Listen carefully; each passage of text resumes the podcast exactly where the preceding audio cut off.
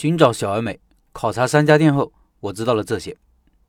三天跑了两个城市，结束了第一次项目考察。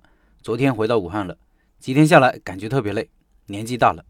这次看了三家店，一个煎饼店，一个花甲店，一个饺子馆，都是五年以上的老店。一个店能存活三年，我觉得就超过百分之九十的店铺了，说明产品和模式都经历了残酷的市场竞争的考验。和每个店的老板都聊了三个小时以上，交流想法，摸清意愿和需求。也看能不能聊得来，老板的意愿非常重要。有些人想搞不想搞，后期在配合上就会出问题，什么都可能留一手。还有沟通能力也很重要，不然后期在和学员的交流过程中也容易出问题。先说煎饼店，开了六年了，在经济发达的省会城市，位置很好，靠近旅游景区，人流非常大，在市中心的地铁通道上，营业额每天在三千左右，碰到节假日会高一些。早上六点多就营业，一直到晚上十点，店里主要有老板和一个店员。忙时，他老婆和父母也会过来帮忙。吃过了产品，我开始以为是那种山东杂粮煎饼，在上海的时候经常吃，我也很喜欢吃。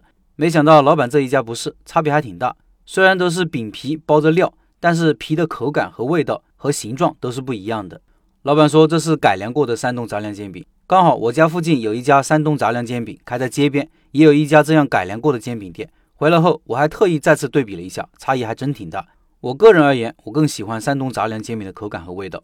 煎饼不足的地方就在于每个煎饼都要一个个现场摊出来，没法批量化生产，人一多出品就慢了。老板的做法是放两台机子，人少的时候一台机子工作，人多的时候两台机子同时工作，两个人同时摊饼，学起来会比较慢，功夫在于摊饼，需要练好几天时间。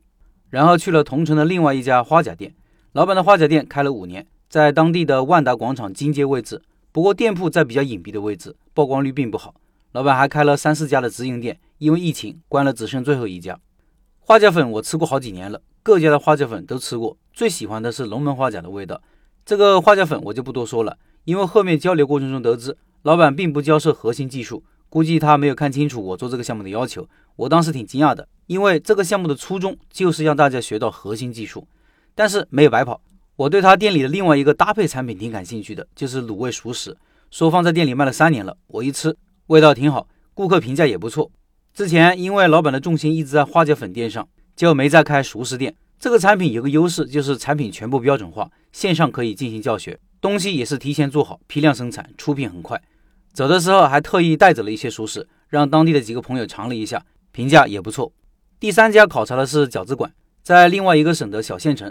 老板的饺子馆开了九年了，在一片红海中生存下来了。去之前通过电话，我比较感兴趣的是老板对于饺子行业的深刻理解。他老婆是正宗的东北人，做饺子也是因为当时亲戚朋友都说他家的饺子好吃，为啥不开个饺子馆呢？于是就这样进入了饺子行业。饺子好吃是有原因的，他老婆的弟弟，他老婆的弟弟就在北京专业给人调饺子馅味道的。但是店铺开起来以后，还是遇到了很多困难。因为他家的饺子太东北了，当地人吃不惯，于是整啊改呀，从皮到馅都改到当地人喜欢为止。老板说，营业额高的时候做过一万多一天，他的饺子馆在当地也是小有名气。老板也教过学员，云南和广东都有。所以我认为老板对于饺子的理解和对于各地顾客对于需求的把握比一般人要深。印象还比较深刻的是，老板挺善于研究和思考的，比如饺子皮的问题，要保证手工手感的味道，同时提高效率挺难的。于是他就调整了面的配方，也买了机器，结合起来效率就大幅提高了。类似的提高还很多。任何一个看似简单的生意，背后都有很多不简单的细节。这样的细节多了，就会形成一个老板或者一家店的独家竞争力。希望以后参与进来学习的老板都能学到这些宝贵的细节。首轮考察还没有结束，我在四月份应该还会考察一到两家店，再确定第一个上线的项目。